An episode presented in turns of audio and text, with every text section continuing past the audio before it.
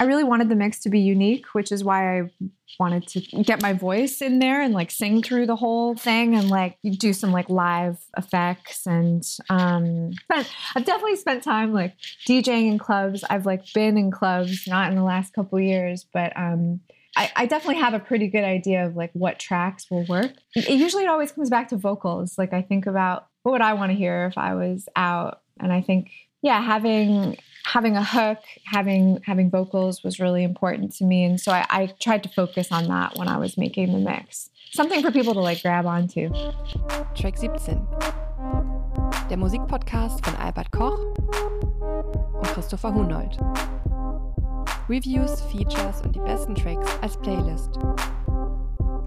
Ihr hört Track 17, der Musikpodcast mit Albert Koch.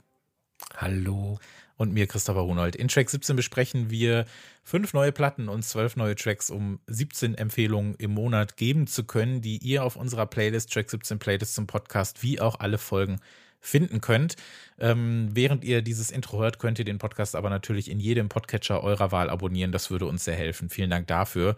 Ähm, heute geht es um Synthpop aus den Subways von Brooklyn, Gloomy Acoustics von Emma Ruth Rundle, äh, zischklickende Bass- und Drone-Klänge von Sky High, experimentelle Hafenelektronika von Sissy Radar und einem sehr catchy Mix von Jesse Lancer. Ähm, willkommen zu dem Podcast, den ihr trotz Adele immer noch auf Shuffle hören könnt, wenn ihr möchtet. Darüber müssen wir gleich sicher auch reden. Aber als erstes möchte ich ich natürlich wissen, was du zuletzt gehört hast. Ähm, ja, ich scheine mich gerade wieder in einer Jazzphase zu befinden. Ich habe zuletzt gehört das Album äh, Places and Spaces des äh, Trompeters Donald Byrd aus dem Jahr 1975 auf Blue Note. Äh, Donald Byrd war seit den 50ern aktiv und hat sich dann in den 70ern quasi neu erfunden als Fusionierer von Jazz, Soul, Funk und Disco und ist immer noch dementsprechend äh, hoch angesehen in der Rare Groove Gemeinde. Äh, hat das auch ein bisschen was mit der Jahreszeit zu tun? Ist das immer so Ende des Jahres, dass du dich in diese Jazzphase begibst? Ich, ich glaube ja. Ich glaube, das hat was mit Dunkelheit und mit mhm. dem jetzt fallenden Schnee zu tun. Ähm, ich nutze äh, dieses äh, Segment hier mal, um ähm, nochmal auf ein Projekt hinzuweisen, was ich seit mittlerweile fast vier Jahren mache und was immer so ein bisschen mitläuft. Ich glaube, darüber habe ich auch schon mal gesprochen.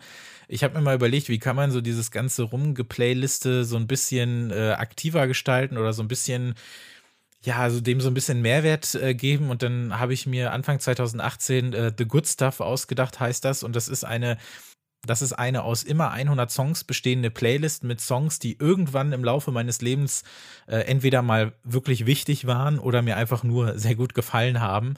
Und ähm, das ganze Prinzip dazu habe ich mir von, äh, damals hat das so funktioniert, von dem äh, Streamingdienst Mubi geklaut. Und zwar ist es so, dass ich dann eben alle 14 Tage 10 neue Songs mir raussuche, die aber alle sehr unterschiedlich sein sollten und auch aus unterschiedlichen Zeiten kommen. Das heißt, die 10 Songs, die dazukommen, sind so eine eigene Playlist für sich die stopfe ich oben drauf und die untersten zehn Songs fallen raus. Und das ungefähr alle zwei Wochen. Und so ist das eine sich immer wandelnde und verändernde Playlist und das mittlerweile seit fast vier Jahren. Und immer wenn es dann quasi 30 dieser Updates gegeben hat, das heißt, wenn dann 300 Songs quasi durchgelaufen sind, landen die dann auf so einer Staffel-Playlist. Und ähm, das ist jetzt vor kurzem zum zweiten Mal passiert. Das heißt, äh, The Good Stuff Staffel 1 und 2 mittlerweile gibt es als Playlist mit jeweils 300 Songs aus meinem Leben in Anführungszeichen. Und die äh, Hauptplaylist The Good Stuff, die wurde jetzt letztens dann auch wieder aktualisiert. Und da habe ich zum Beispiel draufgepackt, ähm, einen sehr, sehr geilen Track von äh, DJ Rusher, der mittlerweile leider auch nicht mehr lebt. Äh, She a Go, den habe ich so viel, äh, so oft gehört und vor kurzem auch wieder, dass der dann zum Beispiel da drauf musste. Und ein Track äh, Freak Like You von äh, Mazarima, das ist ein Track, über den werden wir nachher im Rahmen der Jesse Lancer DJ Kicks auch nochmal sprechen. Ähm, das könnt ihr euch gerne äh, anhören, das habe ich auch alles in den Shownotes verlinkt. Das ist einfach so eine, ja, so eine eigentlich sehr sinnvolle Beschäftigung mit der Musik, die man so im Leben so gehört hat. Und ähm, da kommt eigentlich immer, oder beziehungsweise sehr viel von dem, was ich dann hier bei zuletzt gehört erwähne, äh, landet dann sowieso äh, in diesen Playlists. Wir haben ja nicht nur unser Hauptformat, in dem wir äh, neue Musik vorstellen und ähm, Songs auf unsere Playlist packen, sondern ja auch das Feature-Format. Das wechselt sich ja immer ab mit den Review-Folgen. Und äh, da haben wir in der vergangenen Ausgabe mal so ein bisschen dieses Thema Vinylknappheit besprochen, Albert. Ja, also ausgehend von äh, diversen Gerüchten zum Beispiel, dass äh, das Adele-Album, das jetzt erschienen ist, ähm, 500.000 Mal gepresst wird und dass diese enorme Anzahl von Pressungen den armen kleinen Indie-Künstlern ähm, die Wartezeit auf ihre Pressungen bis zu einem Dreivierteljahr verlängert. Und wir hatten da als Gast äh, Andreas Kohl vom äh, Presswerk Optimal Media, einem der größten Presswerke weltweit, und der hat da einige Sachen klargestellt. Wir hatten auch noch als Gast äh, Christian Weinrich von This Charming Man Records und ähm, der hat halt aus Labelsicht äh, die Probleme dargestellt, die, die teilweise ein bisschen widersprüchlich waren zu denen von Andreas Kohl. Äh, was man aber sagen kann, ist, äh, es gibt diese Verzögerungen und wer den Podcast hört, der weiß auch, dass wir immer wieder mal bei gewissen Platten äh, darauf verweisen, dass die hätten schon vor einem Dreivierteljahr erscheinen sollen. Ähm, ich habe wieder einen ähm, Persönlichkeitstest für dich ausgewählt. Ähm, wieder von der Seite testedich.de, die du dankenswerterweise gefunden hast. Der Test ist relativ neu, er stammt aus dem Jahr 2018. Ähm, und es steht da, er, ne, es steht da, er wurde entwickelt im Jahr 2018. Und äh, nicht einfach so gemacht, der ist entwickelt worden. Und ich sehe da vor meinem geistigen Auge ein Labor mit WissenschaftlerInnen, Soziologinnen und Psychologinnen, alle in weißen Kitteln und ihnen tropft der Schweiß von der Stirn, weil sie gerade diesen Test entwickeln. Und der Test heißt, welcher Künstler ist dein Seelenverwandter? Ei, ei, ei, Bist okay. du bereit? Ja, ja, ich bin bereit. Mhm. Okay, Frage eins: Welche Art von Vorbild wärst du eher? Natürlich ein gutes Vorbild, vermutlich ein schlechtes Vorbild, eher so dazwischen. Es gibt einen Sido-Song, der heißt Schlechtes Vorbild. Ich habe jetzt, ich befürchte, dass wenn ich den, ne, wenn ich schlechtes Vorbild nehme, dass ich am Ende bei Sido komme. Ich sage trotzdem,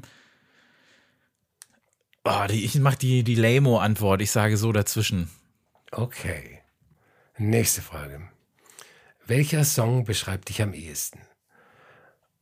Vier Songs sind's. I Want to Break Free von Queen, nehme ich an. Changes, David Bowie. Born to be Wild und That's Life. Dann nehme ich doch mal, ich nehme mal Bowie. Changes. Gute Wahl, finde ich. Äh, nächste Frage. Schwimmst du, Punkt, Punkt, Punkt, gegen den Strom, mit dem Strom, kommt auf die Richtung des Stroms an? Das ist aber eine geile Antwort. ähm, das, die Antwort kann natürlich auch wieder fehlinterpretiert werden, aber wir, wir beziehen das mal nur auf Musik gerade und nicht auf ähm, ne, andere relevante Themen. Und dann möchte ich äh, ganz keck äh, die Antwort A auswählen. Gut. Frage 4. Erfindest du dich immer neu? ja, ich bin nicht langweilig und probiere viel aus. Eigentlich bin ich zufrieden mit mir. Hin und wieder eine kleine Änderung kann schon sein. Also als ich das äh, zuletzt beim Friseur war, hat er mir so ein, so so Crazy Pony äh, geschnitten. Deswegen kann ich ja nur A nehmen, oder? Auf jeden. Frage 5. Wie reagieren andere Menschen auf dich? Sie finden mich etwas seltsam. Sie bewundern mich. Sie finden mich wohl nett. Äh, seltsam, glaube ich. Gut. Was machst du, wenn du deine Ziele nicht erreichst? Härter daran arbeiten, um sie zu erreichen? Andere Ziele suchen? Zusammenbrechen? Was sonst? Äh, auch wenn es etwas theatralisch klingt, ähm, ich nehme mal C. Zusammenbrechen. Frage 7. Also hört bitte Was? diesen Podcast, damit ich nicht zusammenbreche und meine Ziele erreiche. Was ist deine Lieblingsfigur? Peter Pan für immer jung? Bart Simpson, Karamba, Popeye der Seemann. Ja, wie um Popeye der Seemann hat keinen, keinen Spruch, Nein, nein, dann müsste ich ihn ja eigentlich nehmen, ne? Einfach nur, weil er jetzt so der Außenseiter ist. Also ich habe mehr, Okay. mehr Sim äh, ich muss mal kurz überlegen, also ich habe mehr Simpsons in meinem Leben geschaut als alles andere. Ich weiß aber nicht, ob Bart so ein Vorbild für mich ist. Ähm, ich, ich mag Spinat sehr gerne, also von daher, komm, wie, ich nehme einfach mal Popeye. Was auch Oh. immer es bedeutet. Das werden wir dann sehen. Ähm, Frage 8. Bist du manchmal komplett deprimiert? Ja. Das ist ähm, komisch geschrieben. Ich muss da dreimal lesen. Okay, ja. Alles ist manchmal so traurig. Nein. Eigentlich bin ich immer gut drauf. Ach, das Leben ist eine Achterbahn. A. Okay. Frage 9. Bist du sehr emotional? Nein, also über Gefühle spreche ich auch nicht. Super schlimm, ja. Ich kann meine Gefühle nie kontrollieren. Also ich halte schon was aus, aber manchmal muss man auch Emotionen zeigen. Also ich finde, B ist irgendwie merkwürdig formuliert, weil es irgendwie was anderes, also es sagt zwar, dass die Richtung aus, in die ich gehen möchte, aber das ist so negativ konnotiert irgendwie. Ja, Ähm, dann, dann nehme ich mal C. okay. Letzte, Sch- äh, letzte Strafe, wollte ich sagen. Le- letzte Frage. Äh, welcher Spruch könnte von dir sein? Schlauheit redet, aber Weisheit hört zu. Lebe jeden Tag, als sei es dein letzter.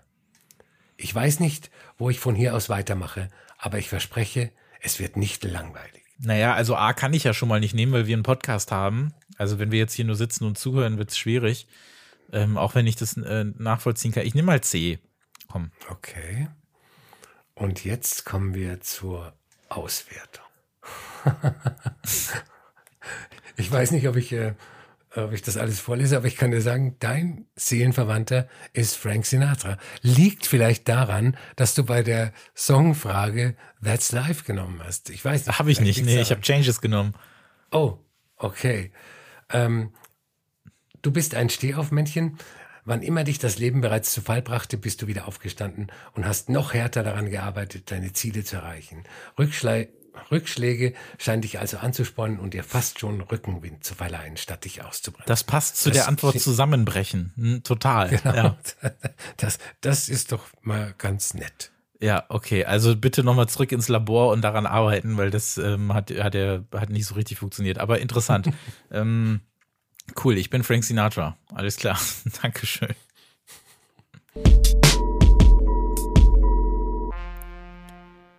Es ist erst 13 reguläre Ausgaben her, da war das aus Brooklyn stammende Trio Nation of Language letztmals Thema hier im Podcast. Im Sommer 2020 erschien nämlich ihr meiner Meinung nach herausragendes Synthwave-Pop-Debütalbum Introduction Presence, das ja vier Jahre in the making gewesen ist, wenn man so will. Und der Nachfolger A Way Forward, der brauchte kaum mehr als ein Jahr. Äh, Nation of Language, das sind äh, Ian Richard, äh, Devaney, Aiden Noel, Michael Supoy. Äh, Devaney und Supoy spielten zuvor einige Jahre in der Indie-Rock-Band The Static Jags. Das war so die so eine typisch pathetische Endnuller, Early 10er Gitarrenmusik, die in US-Serien für, weiß nicht, dramatische Familienzusammenführung oder beim quote-unquote Jungsein als Soundtrack genutzt wurde.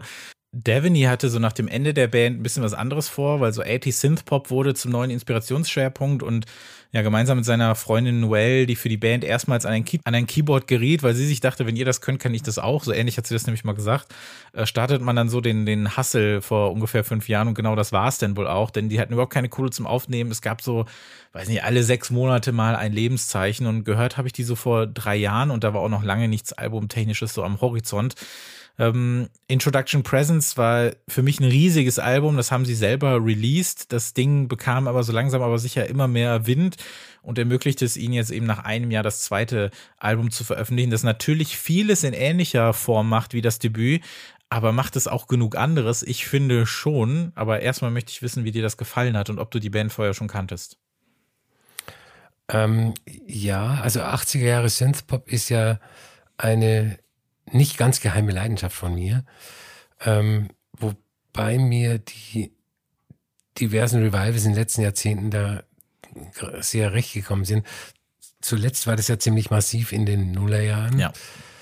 Ähm, wobei ich aber nicht weiß, ob äh, Nation of Language die Ausläufer des Nuller Jahre Synthpop-Revivals darstellen oder ob es schon wieder ein neues Revival ist. Aber das, das, das sollen andere entscheiden. Ich glaube, zum Revival wird es gar nicht mehr groß kommen, oder? Ich habe das Gefühl, dass die so für sich stehen mittlerweile. Es gibt nicht mehr so viele dieser Bands.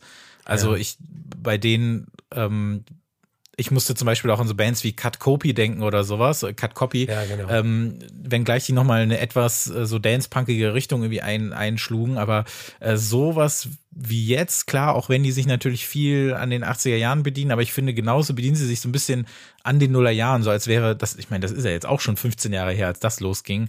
Ähm, Eben. Das ist so, so, ein, so, so ein doppeltes äh, Revival, aber ganz, ganz klein geschrieben ist, weil das eher so in ihrer eigenen Blase passiert.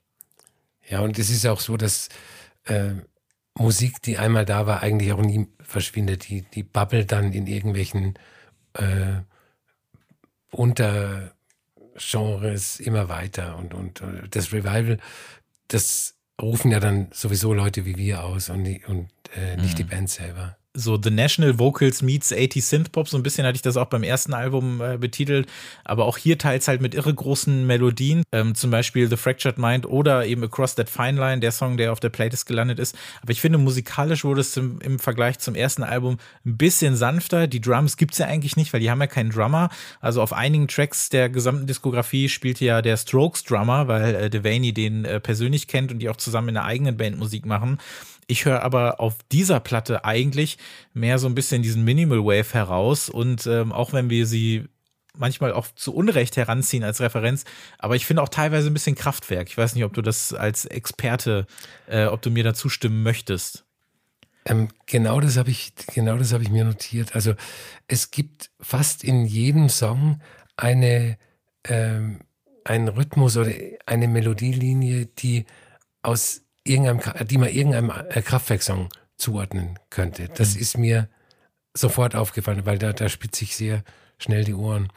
Ähm, was mir noch aufgefallen ist, ähm, ich habe irgendwo gelesen, dass äh, Nation of Language äh, gesagt haben, dass sie ähm, zur Zeit der Aufnahmen sehr viel Musik von Laurie Spiegel mhm. gehört haben. Die haben wir auch mal äh, besprochen im äh, Podcast und von Kluster.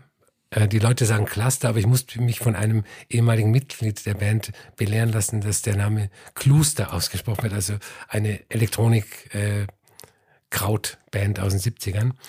Und ich habe daraufhin das Album nochmal gehört, weil oberflächlich äh, könnte man zu dem Schluss kommen, das ist ganz netter Synthpop, aber wenn man genauer hinhört, dann ähm, steckt da sehr viel musikalisches äh, Detail drin.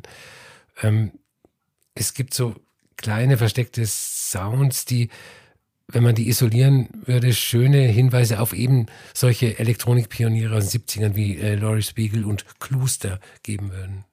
Mhm. Ich hätte übrigens auch Cluster gesagt, das hatte ich mir auch notiert, deswegen bin ich eigentlich froh, dass du mir dazu vorgekommen bist. ähm, ja, ich musste auch so ein bisschen auch an, an diese 70er Jahre Synthesizer-Berge so denken, hinter denen dann diese bärtigen Leute da immer so verschwunden sind, dass auch das irgendwie fast so ein bisschen äh, Einfluss diesmal auf die Songs hatte und weniger die aller, aller äh, krassesten Popnummern ähm, aus der Zeit. Ähm, ich finde ich hatte ja vorhin einmal erzählt, dass die ja auch dann äh, so tief in diesem Hustle stecken und ich, jede Band braucht ja auch so ein bisschen ihren Grind-Mythos. Und hier war es auch wohl so, dass Devaney und Noel, die ja ein Paar sind und auch vor der Band schon gewesen sind, dass die geheiratet haben, um sich aber zur Hochzeit nur Geld schenken zu lassen, also explizit gesagt haben, bitte schenkt uns nur Kohle, damit wir ins Studio können, um die Platte aufzunehmen. Ich weiß aber nicht, ob sie deshalb geheiratet haben, dann auf jeden Fall Respekt dafür oder nicht, keine Ahnung, oder ob sie dann nur die Hochzeit irgendwie vorgezogen haben, um zu sagen, so ja, schenkt uns bitte alle Geld, weil wir brauchen, äh, wir brauchen halt Kohle, um die Platte aufzunehmen. Und da habe ich aber, ich habe da großen Respekt vor, wenn man da über fünf Jahre irgendwie an sowas werkelt, um dann irgendwann mal dieses Album rauszubringen. Und wie erwähnt, das haben sie ja selber äh, veröffentlicht und dann ähm, kam dann irgendwann, mittlerweile ist ja äh, Pias auf die auch aufmerksam geworden und hat zumindest äh, digital das neue Album vertrieben, aber die Vinyl, das machen sie immer noch selber. Und das ist, macht es ein bisschen schwieriger, da, sich das zu beschaffen. Und ähm, dementsprechend, ja, ich warte auch noch auf die Platte, weil man, also ich habe keine Ahnung, wann die losgeschickt wird oder ob die überhaupt schon fertig ist, das weiß ich nicht. Ähm, aber okay, das ist natürlich wieder ein anderes Thema. Und angesprochen diese Geschichte von wegen, dass da auch nicht nur die 80er, sondern auch die Nuller drin sind, aber dass das alles so aufeinander aufbaut. Deswegen glaube ich auch, dass die Band, obwohl sie ja so ein, so ein, so ein Mini-Hype, also Hype würde ich das eigentlich nicht nennen, weil das, es gibt eigentlich kaum eine Bubble, in der diese Musik ungefähr eine Rolle spielt, gerade, was ja auch okay ist.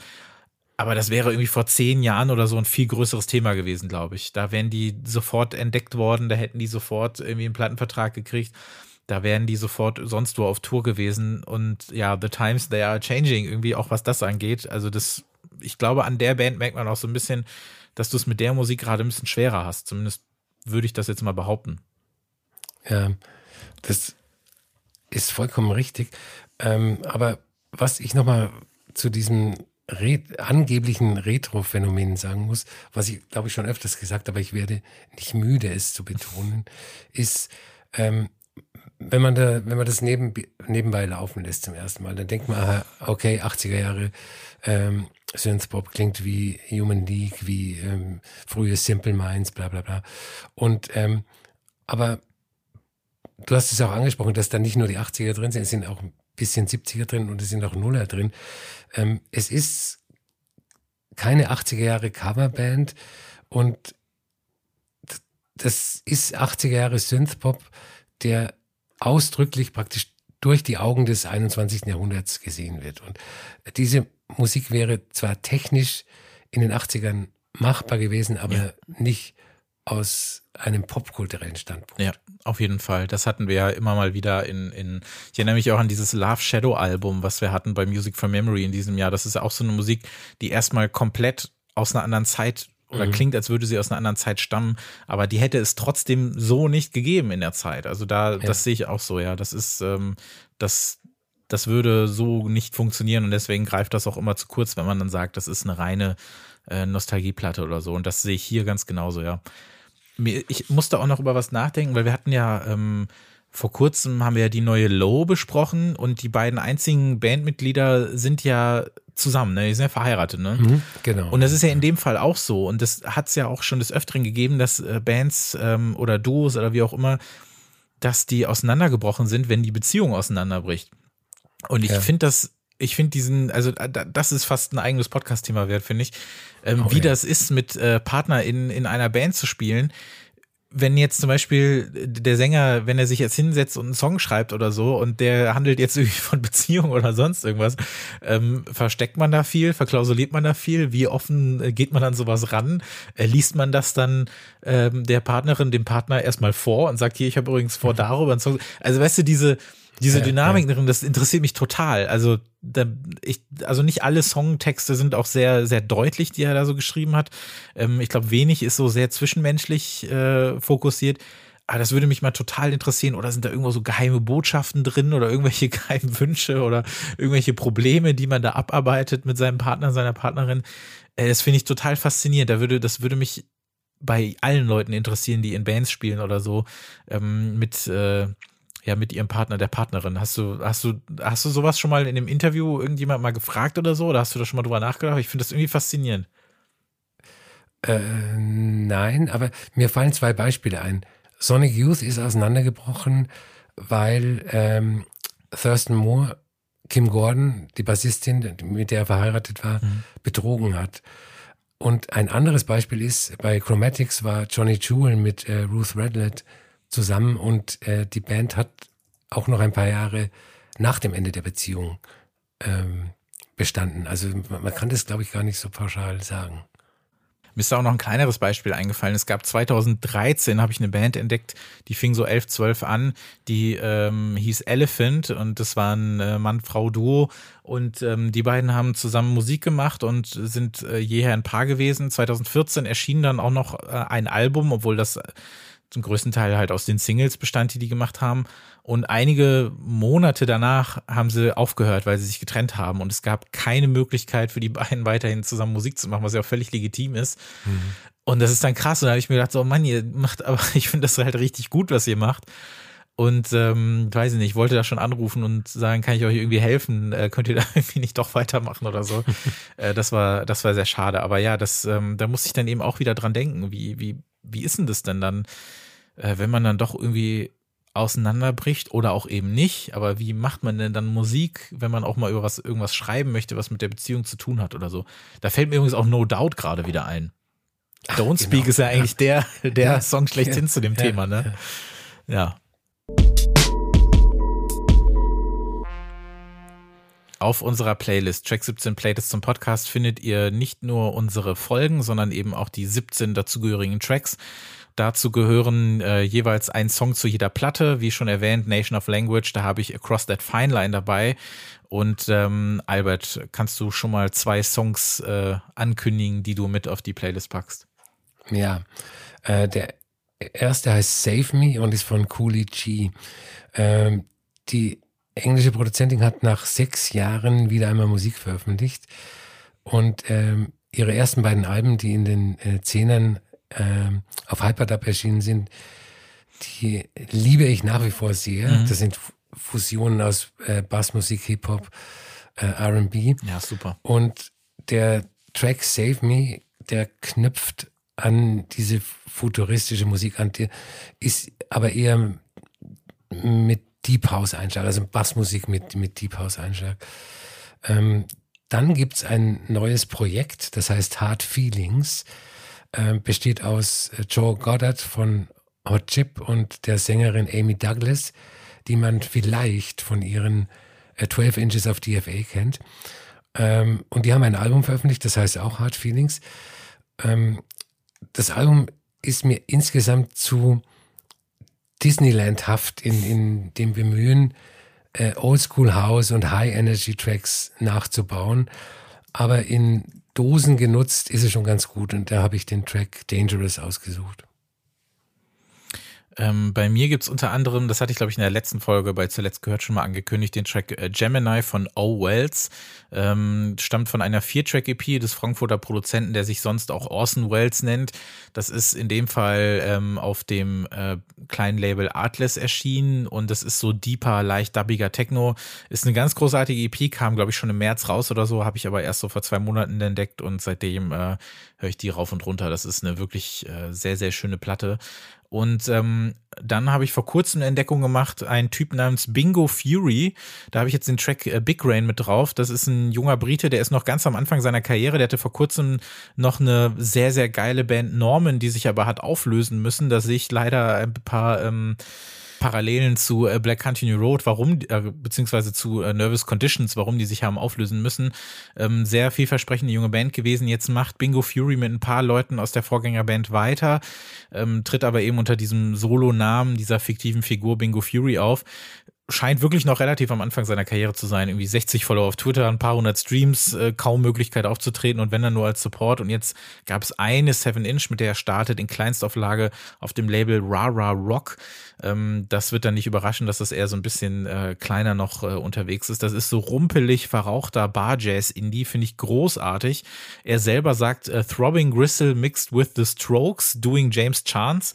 Ähm, muss man jetzt mal so stehen lassen. Ist eine wirklich coole 7-Inch. Ähm, die, da bin ich sehr gespannt drauf, was da nächstes Jahr kommt oder ob der irgendwie an einem Album arbeitet. Das ist äh, genau was für mich. Big Rain von äh, Bingo Fury.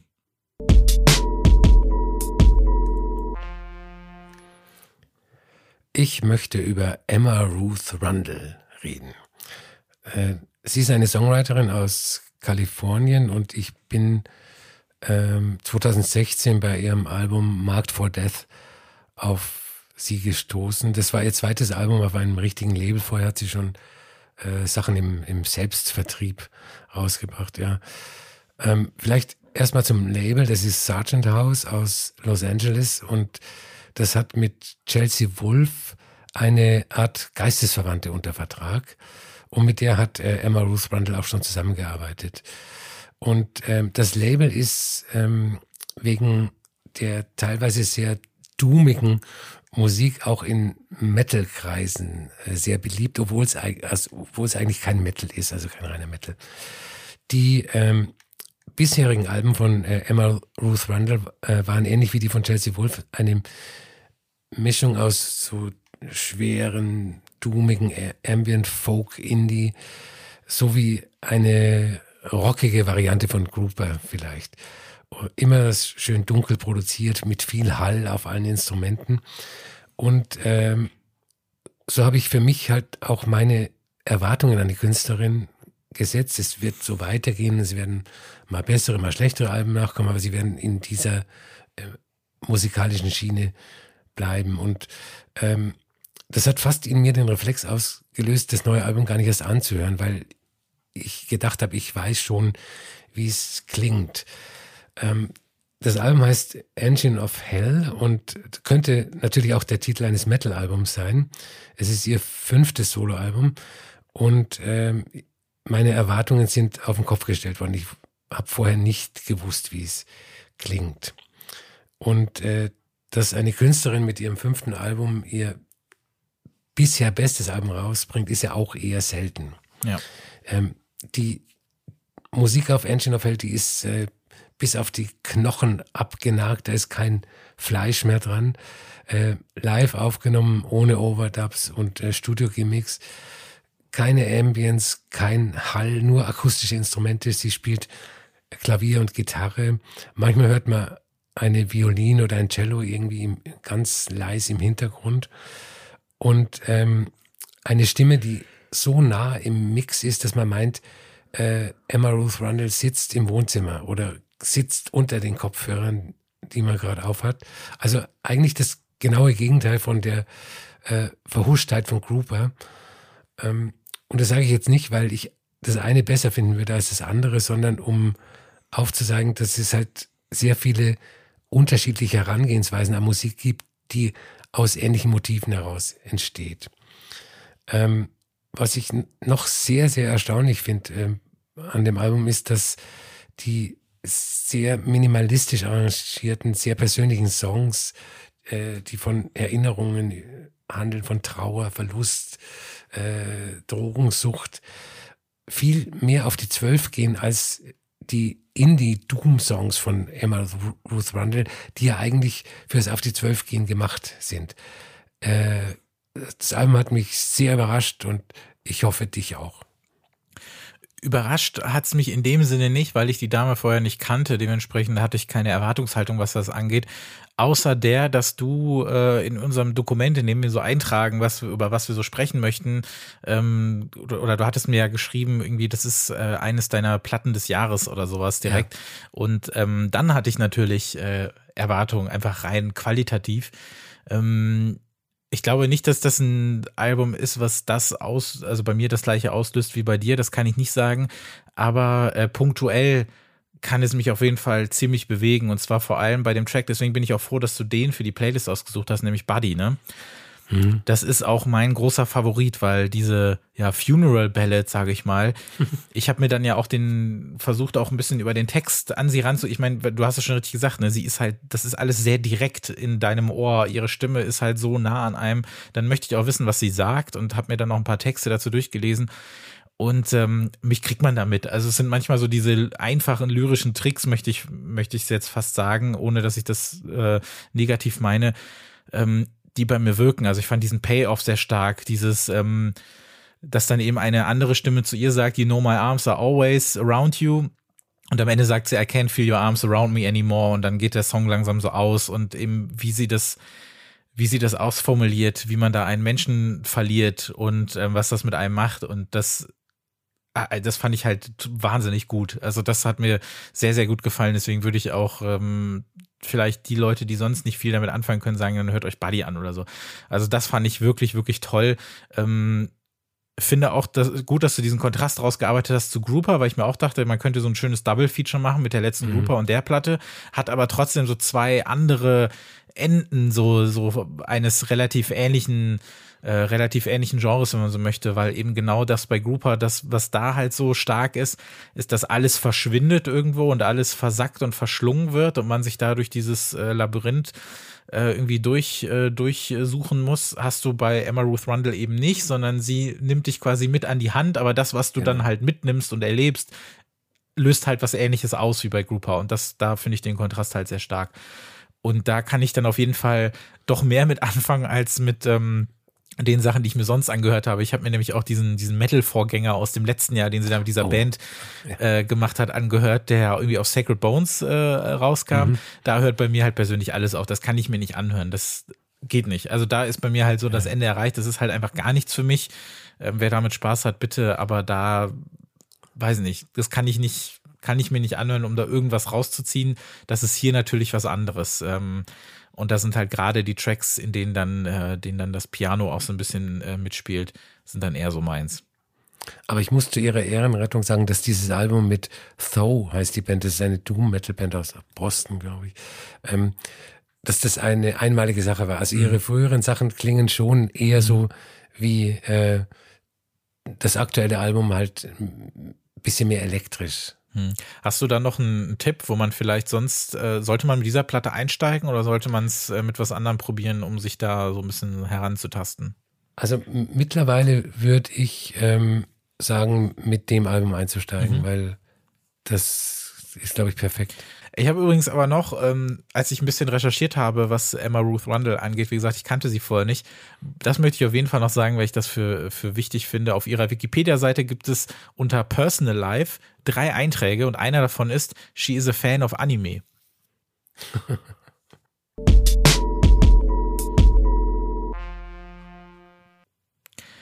Wieder eine AD93-Platte und meiner Meinung nach ein spätes großes Highlight des Jahres ist äh, Azure von Sky High, würde ich sie jetzt mal aussprechen, also Sky und dann H1 geschrieben.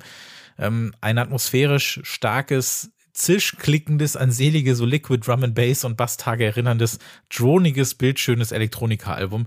Das ist das Debütalbum der belgischen Musikerin, die 2016 erstmals mit der EP Motion auf sich aufmerksam machte das ist für mich so wunderbar zersprengter Rave, so Überreste anderer Alben fast oder der Genres oder Tracks und sie, sie stapft dann musikalisch da so durch, durch diese trostlosen Überreste und haucht denen halt mit ihrem entschleunigten Bass, so Drone, Ambient und ja dem, was man meiner Meinung nach so früher so Liquid Drum and Bass genannt hat, so neues Leben ein. Ähm, Gerade so ein Track wie Elysian Heights äh, ist für Leute wie mich, die halt früher so in Instrumental-Bettwäsche geschlafen haben, äh, absolut wunderbar das äh, erscheint jetzt heute an dem Tag, an dem ihr diesen Podcast hört am, hört, am 3. Dezember, ist für mich so das letzte große Highlight, was noch kommt. Normalerweise erscheinen ja im Dezember gar nicht mehr so großartig neue Platten. Ich kann mir vorstellen, dass auch das so ein bisschen mit Verschiebungen zu tun äh, hat. Äh, das ist natürlich schade für alle Jahreslisten, aber ähm, Azur von Sky High ist für mich noch so ein, so ein spätes Highlight, weil da eben diese ganzen Genres, die ich so schätze, auf eine wunderbare Art zusammenkommen. Und das ist eben so eine so eine geil dichte Platte, die gerade über Kopfhörer ganz wunderbar funktioniert. Äh, kanntest du die Dame schon und äh, wenn nicht, kannst du mit dieser Platte was anfangen? Kannte ich nicht. Ähm, und Gott sei Dank geben wir unsere ähm, Jahresbestenlisten relativ spät ab. Also wir, haben sehr, insofern, wir haben sehr gnädigen Redaktionsschluss. Ne? genau. Und insofern äh, ist dieses Album äh, aus dem Stand in meine Jahresliste ei, gehüpft. Das ist doch schön. Ähm, wir, wir hatten ja in diesem Jahr öfters Alben besprochen, die wir ähm, so ein bisschen schwammig als New Age Ambient ähm, bezeichnet haben, aus Mangel an anderen Begriffen. Mhm. Zum Beispiel das fantastische Yellow River von Yusu mhm. oder das nicht weniger fantastische Beyond Contact von ähm, Vivian Koch. Ja. Ähm, bei den Alben hat die Musik nur so ganz sanft mit den Zehenspitzen auf dem Dancefloor aufgesetzt. Und ich würde äh, Sky High in diese Reihe stellen, auch wenn es diesen verspielten New Age-Faktor überhaupt nicht gibt auf dem Album. Ähm, es ist eher so, dass die unterschiedlichen Stile, ähm, die sie bringt, von so einem technoiden Ambiente zusammengehalten werden. Ähm, zum Beispiel der Track äh, Topaz, der ist im Grunde genommen ein instrumentaler Pop-Hit. Also der mhm. könnte meiner Meinung nach in den, in den Charts sein. Ähm, aber über all diesen Tracks hängt so eine ganz schwere, düstere Berghain kurz vor dem Morgengrauen mhm. Atmosphäre. Und ähm, das gefällt mir sehr gut. Und was mir auch gefällt, ist, dass sie ähm, in den verschiedensten musikalischen Bereichen unterwegs ist die aber nur so auf der zweiten Ebene mitlaufen. Also du, du hast El Elysian Heights schon angesprochen.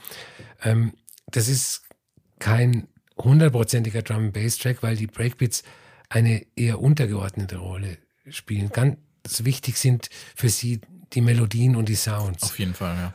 Und ähm, Freefall, der Track, der ziemlich zum Schluss, ist dann so ein halber Rave-Moment, der aber auch vom Sound von verschachtelten Beats und Atmosphäre überlagert wird. Also ich finde das äh, ganz fantastisch und bin dir sehr dankbar für diesen Hinweis. Von ihr kannte ich bislang auch nur diese, ähm, diese Motion EP und dann hat sie auch, glaube ich, vier Jahre lang nichts mehr released. Sie hatte nämlich 2017 auf so einer hervorragenden Compilation des Labels Pan, über das haben wir ja auch schon ein paar Mal gesprochen, das mhm. Label, und diese Compilation Mono No Aware, das ist mittlerweile so eine Art Discogs und YouTube-Favorite. Also das taucht auch in ganz vielen äh, Videos auf, die der Algorithmus einem so reinspült. So experimentelle Ambient-Musik, was so ein bisschen so die, die Königsplatte so ein bisschen aus dieser Ecke ist. Und da war sie auch drauf. Und dann, ja, that's it. Ich glaube, vier Jahre kam nichts mehr raus. Und äh, jetzt kommt sie eben mit diesem Album zurück. Und ich weiß nicht, ob du sowas manchmal machst oder ob ihr, die das jetzt hier hören, gerade ob ihr das manchmal macht, aber ab und zu schmeiße ich mir Musik an, wenn ich zum Beispiel am Schreibtisch sitze und ähm, schaue dann irgendwelche Videos auf YouTube, die ohne Sound auskommen. Und dann gucke ich mal, ob das musikalisch passt. Ich habe nämlich zu dieser Platte, habe ich ein Video geschaut, Everyday Life in Bygone Days in Tokyo 1966. Und da sind dann so, so, so Dokumentaraufnahmen aus, von so ähm, japanischen Familien aus den 60er Jahren. Und dann höre ich direkt den ersten Track ähm, äh, Labyrinth äh, von dieser Platte und denke mir nur so, irgendwie passt das, auch wenn es nicht sollte das hat man ja auch manchmal, wenn man irgendwie noch einen Tab irgendwo offen hat, wo Sounds kommen, dann hat, schaut man was anderes, fragt sich, warum passt das so gut und ist dann irgendwie enttäuscht, weil das, äh, weil das doch nicht zusammengehört. Ähm, ich weiß nicht, also so kann man auch mal Musik hören, aber das äh, hat mir, das hat ganz, hat ganz hervorragend gepasst. Das fand ich echt super. Machst du sowas auch manchmal? Äh, nein, aber eigentlich macht es mir Lust drauf, das jetzt äh, anzufangen.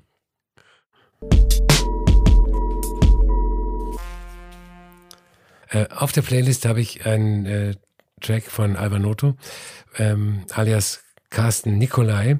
Er hat ein neues Album, das heißt, äh, oder so, ich nenne es Hybrid 1. Es schreibt sich anders mit äh, Groß- und Kleinschreibung, Doppelpunkt dazwischen. Ähm, der Track heißt äh, Oval Hadron 2. Ähm, ich hoffe, ich habe es richtig ausgesprochen. Ähm, Alvanotto ist ja ein ganz großer Klangforscher, der ähm, Musik auch nicht nur als Musik sieht, sondern eingebunden in andere äh, Konzepte und bildende Kunst. Ähm, und den Track kann man äh, als Dub-Techno sehen. Er ist aber viel, viel mehr. Ähm, dann habe ich äh, den äh, Song The Greatest von Sasami, der kalifornischen Künstlerin. Die hat 2019 ihr erstes Album rausgebracht, das hieß auch Sasami. Und äh, ich liebe es sehr. Ende Februar kommt ihr zweites Album Squeeze und da gibt schon ein paar Vorab-Tracks und ich habe eben The Greatest ausgewählt. Das ist so eine Art äh, Shoegaze zu einer Kinderliedmelodie. Ähm, ich habe unter anderem noch äh, Voices von LK, LK mit 2K geschrieben. Ähm, die EP heißt Harmonic Frequencies und ist, finde ich, auch so ein passender Titel für diesen sehr, ist schon sehr poppigen Rave, den die äh, Musikerin auf ihrer eben gleichnamigen neuen EP für Technicolor am Start hat. Und Voices ist da einfach ein, ein sehr schöner Track für zwischendurch. Nicht mehr, nicht weniger, aber den wollte ich noch mit dabei haben. Und dann, das könnte ich mir auch vorstellen, dass dir das gefallen würde, äh, Kunatic oder Kunatic mit Titian. Ähm, das ist ein japanisches Frauentrio, das so orientalisch krautigen Psychedelic irgendwie macht. Das mag mhm. ich aber vor allem deshalb, weil es ähm, im Gegensatz zu vielen Genre-KollegInnen äh, nicht vorrangig instrumental daherkommt, sondern eben auch viel mit japanischem Gesang begleitet wird. Und das hat mir ganz gut gefallen. Das ist äh, noch eine, eine sehr schöne Platte, da kannst du auch mal reinhören. Äh, Kunatik und der Track heißt Tizian.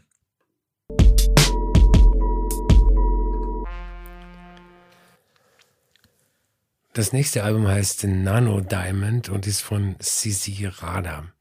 Ich hatte beim letzten Mal in der Playlist äh, den Vorabsong ähm, 81948, Klammer auf, 2000 OM69, Klammer zu.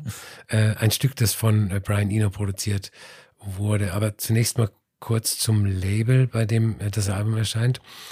Ähm, das Label heißt Cryptox und das ist neben dem Hauslabel Teutonics das andere Label, das der äh, Gomma-Gründer Matthias Munk-Modica in Berlin aufgemacht hat. Und äh, Cryptox ist spezialisiert auf Jazz, Kraut und elektronische Experimente und alle Fusionsprodukte aus diesen Genres. Und da passt äh, Nano Diamond von äh, Sisi Rada perfekt rein. Ähm, sie ist eine 36-jährige Harfenistin, die in Athen geboren wurde und mittlerweile in Berlin lebt. Ähm, sie hat eine klassische Ausbildung und spielt unter anderem bei den Berliner Philharmonikern und anderen klassischen Orchestern Harfe. Ähm, gehört aber auch zur Posse des Hamburger Produzenten David August. Und damit ist schon mal die stilistische Breite der Musik auf Nano Diamond umrissen. Ähm, irgendwo habe ich gelesen, dass ihre Musik als Electro Doom Pop bezeichnet wird, aber so doomig finde ich die Musik gar nicht. Also mhm. mir fällt auf, der Ausdruck Doom fällt in dieser Ausgabe des Podcasts sehr oft, aber. Und dabei meinen wir äh, nicht einmal das Videospiel oder den Film mit The Rock. Genau. ähm, ja, äh, was es auf jeden Fall nicht ist, ist diese plumpe Fusion von klassischer Musik und Elektronik, die ja seit ein paar Jahren so en vogue ist in, in gewissen Kreisen. Es sind eher elektronische Experimente. Manchmal sind die sehr, sehr abstrakt und die Harfe, die praktisch das Hauptinstrument ist, wird äh, von Sisi Rada allerdings nur sporadisch eingesetzt, oft nur so als Lieferantin für abstrakte Sounds. Und ähm, wer unbedingt Vergleiche haben will, und wir, das sind wir alle, also wir Musiknerds, wir wollen ja immer Vergleiche haben, ähm, dem schleudere ich Kate Bush und Björk vor die Füße. Ähm, es gibt einen Song, der heißt äh, Pyrametron und das ist eine Mischung aus einem Vaudeville-Schlager und abstrakter Elektronik. Ähm, dann gibt es einen anderen Track, der heißt Blue Black Tomb. Der ist von Andy Thoma von Maus und Mars produziert und der erinnert mich ein bisschen an das ähm, diesjährige Disney-Musical-artige Album von Spelling, was ich äh, bei Track 17 vorgestellt habe. Und ähm, für die Playlist habe ich den äh, Song Debris ausgewählt, weil da die Schere zwischen dem Titel, also Abfall, äh, hm. Geröll, Trümmer und Musik, dieser kleinteilige elektronische Schönklang äh, so schön auseinandergeht.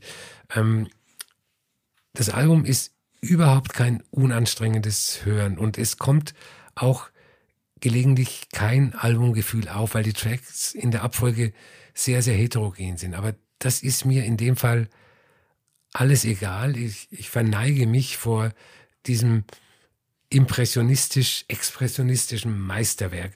Und ich bin mir ziemlich sicher, dass das eines der Alben ist, hinter dem die Leute in, in 30 Jahren herjagen und die, die mhm. erste Vinyl-Ausgabe wollen und Mondpreise dafür zahlen und dann denken, wow, 2021, das muss eine verrückte Zeit gewesen sein. ja, recht haben Sie. Dann, wenn die Alben dann 85 Euro äh, kosten oder 90 Euro oder sonst was und ähm, ja, und sich Leute darüber beschweren, dass da nie drüber gesprochen wurde. Aber wäre ja schön, wenn dann 2050 äh, dann auf diesem Hype-Sticker dann irgendwie ein Zitat äh, von dir äh, stünde aus äh, Track 17 oder so. Und dann können sich, wenn nicht die Welt schon in Trümmern liegt, kann man sich dann diesen Podcast bestimmt noch anhören. Bin mal gespannt, ob das, ob, ob man sich diesen ganzen Kram in 30 Jahren überhaupt noch anhören kann. Ich weiß es nicht. Ähm, wir kommen vom Thema ab auf jeden Fall. Äh, ich, das ist, also für dieses Album bin ich in dieser Folge sehr dankbar, so wie ich in der letzten Ausgabe äh, dir sehr dankbar war, dass du Few mitgebracht hast. Äh, das ist, das ist total was für mich auf jeden Fall. Und ich stehe auf diese, diese Kontraste in der Musik. Du hast ja diesen, du hast diese fast so äh, witchhausigen Nicht-Beats und dann diese wie mhm. Samples klingenden Gesangsfetzen. Dann aber eben diese, diese doch sehr schöne Stimme und diese lieblichen Hafen. Aber in diesem äh, Kontext klingt es halt einfach ziemlich spooky irgendwie. Und ähm, ich finde aber, dass es nicht nur Musik für die, für die Nacht und für Kopfhörer ist, sondern äh, ich hatte irgendwie gedacht, nee, ich könnte mir das auch in Konzert irgendwie gut vorstellen und deswegen habe ich das jetzt auch äh, gestern nochmal sehr laut äh, hier gehört. Also dementsprechend wissen auch meine Nachbarn Bescheid, äh, dass wir wieder eine Folge aufnehmen. Nee, ich habe das mal wirklich relativ laut so gehört und mich so davor gesetzt und fand das dann richtig, richtig gut. Also klar, wie gesagt, es wirkt so, als müsste man das irgendwie über Kopfhörer in irgendeiner Tropfsteinhöhle hören, aber ey, dreh das mal auf, das zerquetscht einen auf so eine sehr gute, schöne Weise. Und auch äh, Tracks wie, also meine Favoriten sind äh, Athena, dass das halt ganz wunderbar auf die Spitze treibt, oder auch dieser, ähm, oder auch ähm, Pyrametron, spreche ich das jetzt einfach mal aus, äh, was ich auch total super finde. Und das erinnert mich sehr an Layla diese, dieser sprunghafte, aber halt zugleich so in, in Schönheit und Weirdness so getunkte Form von so Leftfield Pop und so, das mit der Stimme und diesen verspielten Sounds, da muss ich halt viel an Layla denken, gerade äh, ihre Nuller-Alben. Äh, das hat eben was zugleich so wunderschönes und zerbrechliches und äh, dann habe ich mich auch so ein bisschen mal damit beschäftigt, wer ist diese Sissy Rada eigentlich? Das ist ja auch nur ihr Künstlername. Ähm, sie ist ja Grie gebürtige Griechin, das erklärt natürlich dann auch die griechischen Lyrics, die wir da hören. Ist auch etwas, was ich nicht allzu oft höre, muss ich sagen. Und ähm, ist ja in Berlin ja auch ziemlich äh, dick unterwegs, ne? Also spielt ja irgendwie in mehreren ähm, Orchestern, ähm, bei der äh, Berliner Philharmonie, äh, spielt in der Deutschen Oper Berlin, ist im David August oder David August Ensemble und ähm, macht da ja auch viel, auch in der Richtung experimenteller Musik und so weiter und so fort. Und das ergibt dann irgendwie auch schon Sinn, dass so ein Album dann bei ihr rauskommt, finde ich.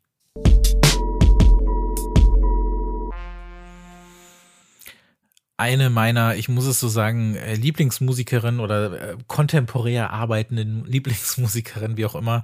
Ähm, Jessie Lancer hat äh, vor kurzem, vor ein, zwei Wochen, ihre DJ-Kicks rausgebracht, an der sie fünf Jahre gearbeitet hat. Ähm, das ist die zweite Kicks, die wir hier besprechen. Wir hatten 2017 in der dritten Folge überhaupt haben wir über die von Lone gesprochen. Dessen neues Album haben wir in der 31 äh, vorgestellt. Jessie Lancer, wer sie nicht kennt, kanadische Produzentin, Sängerin, Musikerin, DJ, ist wie gesagt eine meiner Lieblingskünstlerinnen der letzten Jahre und All the Time, ihr drittes Album, habe ich letztes Jahr hier mit Laura Aha besprochen. Und es ist ja schon relativ selten geworden, dass wir über über Mixe sprechen, ne? Weil die ja meistens sind das ja eher mittlerweile so Mix-Podcast für so diverse Seiten, so irgendwelche Exclusives für irgendwelche Plattformen. Und es gibt ja mittlerweile nur noch relativ wenige so offizielle Anlaufstellen und Labels, die das ja auch wirklich verkaufen. Ne? Also selbst auch Fabric hat ja sein System umgestellt vor kurzem, mhm. existieren aber ja noch. Und DJ Kicks ist, glaube ich, aber immer noch so die so bekannteste Nummer, das bekannteste Label, das das Ganze auch wirklich verkauft, ne? Und dann hast du die Mixe, die du mittlerweile auch streamen kannst, dann gab es das immer auf CD und dann gab es so eine Auswahl auf Platte. Früher gab es ja auch diese exklusiven Tracks nochmal extra als 12-Inch. Davon hat Jesse Lenzer hier übrigens vier Stück parat. Und ich finde, das hier, deswegen wollte ich das auch eigentlich gerne in die Folge nehmen. Das ist einer der besten Mixe, den ich seit langem gehört habe. Ähm, das ist alles so geil durchdacht alles. Äh, Lancers Musik verbindet ja so die 90er bis 10er R&B Musik, gleichzeitig auch so sehr catchy Elektropop, aber auch so Footwork und House, aber auch so eine sehr so stylisch bubblegummige Art und Weise und diese Schablone legt sie eben auch auf diese Tracks, die hier vorliegen. Kombiniert mit so einem sehr geilen Art Design, das auch so wirkt wie so eine alte Oil of Olas Werbung meets Vaporwave Desktop Hintergrund oder so. Ähm, da sind eben eigene unveröffentlichte Tracks dabei, davon ist natürlich auch einer auf der Playlist ja, äh, läuft dann so über in so, so Liquid House Tracks, so euphorische Disco RB Nummern oder Elektro Tracks, wie zum Beispiel von dem äh, japanischen Duo Crystal. Und ähm, finde ich halt mega auch, dass sie ihre eigene Stimme so eingearbeitet hat. Also sie hat gesagt, dass sie, ähm, das fühlte sich so unfertig an. Und dann hörst du, wenn du dir das Ding so komplett anhörst, hörst du immer mal wieder ihre Stimme über, über den äh, gemixten Tracks. Und sie hat auch so eigene Soundcollagen gebastelt, die sie schon rumliegen hatte. Und die hat sie so mit also so Background Noise, das hat sie so immer mal wieder so als verbindendes Element auf die Tracks gelegt. Und ähm, es gibt halt einen sehr starken Fokus auf Vocals und Hooks, weil das eben das war, was sie wollte. Und sie hat gesagt, da hat sie halt irgendwie fünf Jahre dran gearbeitet oder vier oder fünf Jahre. Und ähm, klar, hätte, hätte jetzt jemand gesagt, das hat sie innerhalb von einem Monat gesagt, hätte ich das auch geglaubt, aber ist sehr beeindruckend gefunden. Ich finde aber, dass diese, dass wir so diese, diese Kunst des perfekten Mixtapes oder des perfekten Mixes oder sowas oder der perfekten DJ-Kicks, dass man das echt nochmal hervorheben sollte. Und ich finde, wenn eine dafür geeignet ist, dann echt diese hier von, äh, von Jesse Lancer. Wie hat dir das gefallen? Ähm, wir hatten ja öfters mal über äh, DJ-Mixe gesprochen. Und ähm, da habe ich gesagt, dass ich in den Nullerjahren äh, Mix-CDs sehr geliebt habe, äh, was immer noch gilt. Also ich habe die damals sehr geliebt.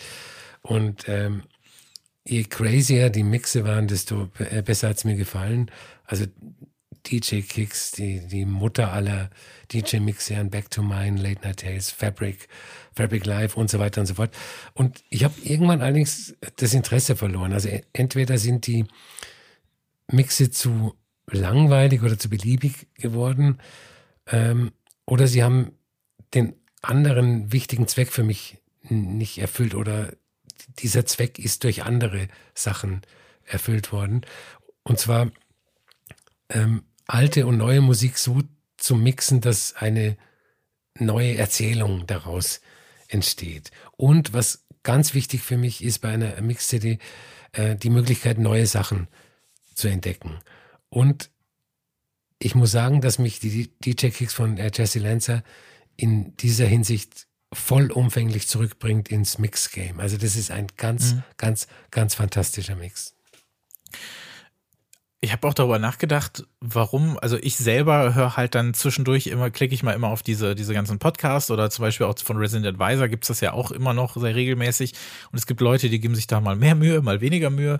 Ähm, dann höre ich das auch sonst dann irgendwie von irgendwelchen äh, Radioshows, wo dann auch, das war ja auch so ein Ding vor zehn Jahren vielleicht eher, wo dann so unveröffentlichte Sachen vorgestellt wurden und irgendein DJ da die ganze Zeit drüber redet, damit das Ganze dann äh, nicht direkt auf YouTube landet oder sowas. Aber ich finde, müssten Mixes nicht eigentlich in der heutigen Zeit viel relevanter sein? Ich meine, die Tracks sind alle nicht mal komplett ausgespielt. Das heißt, es geht alles sehr schnell. Ne? Mhm. Wir wollen ja alle nur kurze Songs haben. Keiner muss sich irgendwas aussuchen. Das ist quasi vorkuratiert. Ähm, also wie gesagt, die Songs sind sau kurz. Dann hast du eben diesen, diesen geilen Mix-Aspekt. Das müsste ja eigentlich die Leute viel mehr erreichen als irgendeine random Playlist oder so. Aber vielleicht, weil du es eben nicht schaffeln kannst in dem Sinne. Also das sollte man wirklich nicht schaffeln. Das ergibt keinen Sinn. Ähm, ist es dann vielleicht nicht so. Aber eigentlich müssten ja solche Mixes oder auch DJ-Kicks oder wie auch immer, die müssten ja in der jetzigen Zeit, für die jetzige Generation oder so, müssten ja eigentlich viel beliebter sein, oder?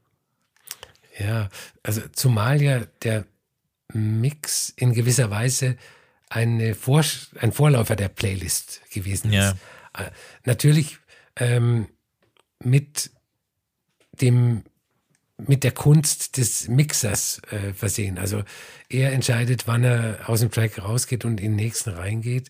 Er entscheidet über das Sequencing. Ähm, ja. Also es ist schon eine Kunstform. Die Playlist ist keine Kunstform. Nee, kann man, ja, also natürlich, ich mache auch viele Playlists und man gibt sich da Mühe und macht hier und da und sowieso, aber letzten Endes sind die ja trotzdem immer so designt, dass du halt durchschaffelst und die so hörst und wie auch immer selbst wenn es nicht perfekt gemixt ist oder so. Ähm, ich muss, ich habe das auch schon länger nicht mehr gemacht und ich habe dann auch wieder, ach, warum eigentlich nicht? Weil eigentlich müsste man sich die Zeit wieder nehmen. Das Problem ist wahrscheinlich, weil sich niemand mehr anhört, weil mhm. du halt, weil niemand mehr MP3s irgendwo abspielen möchte, selbst wenn man es kann oder sowas. Ne, das war ja früher einfacher. Da konnten sich die Leute das runterladen und hatten es dann irgendwie bei sich. Aber selbst wenn ich auch am Ende des Jahres so für mich meine ähm, quasi auf CD-Länge meine Best-of des Jahres mache oder wenn ich sonst irgendwie mein Mixtape gemacht habe, einfach diese, selbst wenn es nicht nach zwei Minuten perfekt gebeatmatcht auf einen anderen Track übergeht, so wie hier, wo es ja echt so eine, so eine, so eine sehr euphorische, aber auch so sentimentale, so Clubnacht irgendwie äh, simuliert. Diese, diese drei, vier, fünf oder zehn Sekunden, in denen du, in denen du schon den nächsten Track hörst und der andere noch läuft. Ich finde, das ist halt schon so eine Magie irgendwie. Und das ist so einfach zu machen aber dass du da eben so eine, dass du da eben so, so ein Band knüpfst, dass du da eben so eine, so eine Brücke schlägst zwischen zwei Tracks, das muss nicht mehr perfekt gemixt sein. Einfach nur, dass du schon hörst, dass da leise was anderes losgeht und du dich auf was Neues freuen kannst. Ich finde, das ist eigentlich so ein geiles Gefühl und dem berauben wir uns natürlich dadurch, indem wir halt einfach mal alles mit, mit Playlists vollballern und mhm. das so laufen lassen. Weil sowas perfekt, nicht perfekt gemixt, aber halt perfekt gesequenced und mit Gedanken dahinter so am Stück zu hören, das ist so viel wert und das macht auch so viel Spaß, das selber zu machen. Und ja, ich weiß jetzt nicht, ob ausgerechnet diese DJ-Kicks das bei Leuten wieder hervorruft, aber mir hat es zumindest mal wieder ins Gedächtnis gerufen, wie geil das eigentlich ist und wie, äh, wie wichtig das eigentlich immer noch wäre, sowas zu haben und dass äh, trotz Streaming und allem ähm, solche Releases auch immer noch wichtig sind und ich das auch cool finde, dass dann jemand wie Jesse Lancer da so fünf Jahre dran arbeitet. Da hat natürlich viel Zeit, wird auch durchs äh, Licensing irgendwie aufgefressen. Sie hat in einem Interview auch bei Fader gesagt, dass es auch ein paar Tracks gab, die sie nicht gekriegt hat, weil gerade bei RB-Sachen, auch aus den 80ern auch oder 90ern, das ist zum Teil unmöglich, weil halt große Major da alles gekauft haben.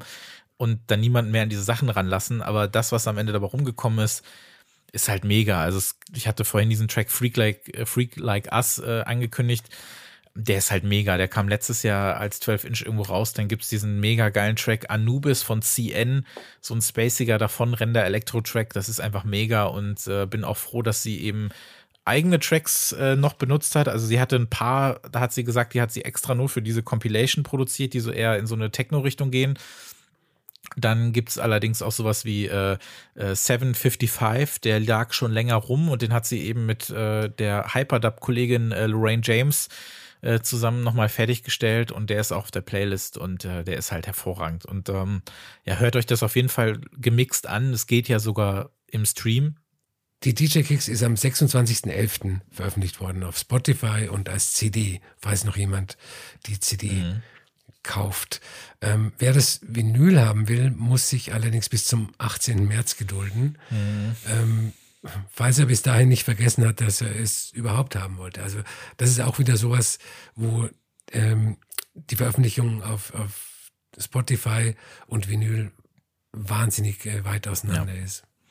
Ja, in dem Fall ähm, ist es immer blöd, aber in dem Fall ist es zumindest so, dass es ja kein, kein eigenständiger Release ist oder so. Und da kann ich dann auf jeden Fall drauf warten, wenngleich ich gerne. Der Unterschied zur CD-Version ist ja, dass auf der CD ist ja das Gemixte drauf, ne? Komplett. Genau, und ja. ähm, äh, die Tracks für sich, also eine Auswahl davon, es sind ja nicht alle, ähm, die sind ja dann in Gänze äh, lizenziert, dann quasi ja. auf der, auf der Doppelvinyl-Version drauf. Ja, doch, jetzt, doch, ich hätte schon, auch jetzt ganz gerne, muss ich sagen.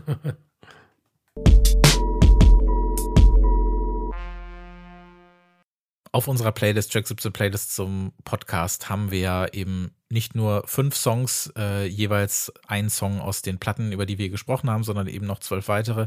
Und äh, in unserem äh, dritten Teil quasi dieses äh, Playlist Talks, da habe ich jetzt noch mitgebracht, ähm, This Time von Magda Verskan, wenn man es so ausspricht, ist das aus dem vierten Album der schwedischen Post-Punk Jangle Band, die ich wirklich, wirklich mag. Ich hatte es auch erst noch vorgeschlagen für diese Ausgabe. Ähm, This Time vereint eben alles, was ich an den mag. Das ist halt dieser wunder, wunderbare Gitarrensound, dieses, äh, dieser sehr treibende Gesang und äh, ach, toller Bass. Ich mag die Band. Das ist, ich glaube, die hört irgendwie kein Schwein so richtig. Ich wüsste nicht, dass ich jemanden kenne, der die kennt, aber ich kann es nur empfehlen. Hört euch mal die neue Platte an, äh, Magda Verskan. Und dann habe ich noch einen Track von Paul Rosing Olsen, äh, Sumaya heißt der Track im Joachim oder Joachim Remix, ist aus einer Compilation des Pariser Labels Flea. Das ist ein neues Projekt, das sich auf ja, Perlentaucher ähm, aus Persien, also aus dem persischen Golf äh, fokussiert und äh, soll dazu da sein, quasi so, ja, ist so eine Art musikalische Huldigung der, der persischen Perlentaucher und der Kultur und ihrer Musik. Und das sind dann zum Teil eben auch alte Songs, die dann eben gecovert wurden aus der, ähm, aus, aus der Zeit, aus der Geschichte, wie auch immer. Und ähm, auf dieser Compilation sind eben ja Originalaufnahmen oder inspirierte, ja, Modern Day Composition nennt man das dann eben so. Und da gab es dann unter anderem eben diesen Track äh, von Paul Rosing Olsen im Joachim Remix und der hat mir sehr, sehr gut gefallen. Was gibt es bei dir noch abschließend? Ich habe äh, noch mitgebracht äh, Franks Tune von Micaiah McCraven. Äh, Schlagzeuger, der normalerweise auf meinem Lieblings-zeitgenössischen Jazz-Label International Anthem veröffentlicht. Der hat für äh, das Jazz-Label Blue Note das Album Deciphering the Message aufgenommen. Und dafür hat er klassische Blue Note Tracks gesampelt und dann zu den Samples mit seiner Band gespielt. Also irgendwie ähm, eine Hip-Hop-Vorgehensweise, die die alten Stücke in die Gegenwart bringt. Ich habe ausgewählt Frank's Tune im Original von dem Pianisten Jack Wilson. Ähm, dann habe ich noch äh, Mr. Candeas Denim Hat von Ben Lamar Gay. Das ist ein anderer großer bei äh, International Anthem. Er hat ein neues Album, das heißt Open Arms to Open Us. Und das zeigt wieder einmal die Stärke des Labels, die Transzendierung von Jazz in eine Musik, für die noch ein Name gefunden werden muss. Und beispielhaft ist der Track, äh, den ich für die Playlist ausgewählt habe. Track 17 Playlist zum Podcast gibt es auf Spotify zusammen äh, mit unseren Folgen sind da eben alle Songs drauf, über die wir hier so sprechen. Das sind äh, mittlerweile irgendwie knapp 730 Stück ähm, bei über 117 Stunden. Da so, das sammelt sich halt einfach an in vier Jahren in dem wir das ja mittlerweile hier machen. Und wenn ihr so nett seid und Track 17 im Podcatcher eurer Wahl abonniert und vielleicht auch dort bewertet, wo es geht, zum Beispiel bei Apple Podcast, würde es uns sehr helfen, wenn ihr da eine kurze Review oder eine 5-Sterne-Bewertung dalassen könntet. Das hilft uns wirklich ungemein weiter. Albert, vielen, vielen Dank, dass du heute wieder am Start warst. Es war mir wie immer ein Vergnügen. Das war die letzte reguläre Folge für das Jahr 2021. Da sind wir von Ausgabe 22 bis 32 äh, durchgejagt. Wir haben das alles sehr regelmäßig hinbekommen und ich freue mich jetzt darauf, dass wir in zwei Wochen dann wie auch im vergangenen Jahr den großen Jahresabschluss-Podcast machen, wo wir dann über die wichtigsten Themen und die beste Musik des Jahres sprechen. Da freue ich mich auch nochmal sehr drauf. Da können wir dann auch nochmal das Podcast-Jahr Revue passieren lassen, aber eben auch schauen, was ist alles so passiert, worüber sollte man sprechen und was ist das Beste, was wir so gehört haben. Da hört doch gerne mal rein, hört auch gerne das letzte Feature zum Thema Vinylknappheit oder unser vorletztes Feature, als wir in Turnierform das äh, beste äh, mit Nuller UK Indie-Album gekürt haben. Das war unser längster Podcast mit irgendwie knapp drei Stunden oder so. Ähm, und wir sind dann eben, wie gesagt, in zwei Wochen wieder da. Und äh, ja, vielen Dank fürs Zuhören und bis dann. Tschüss. Tschüss.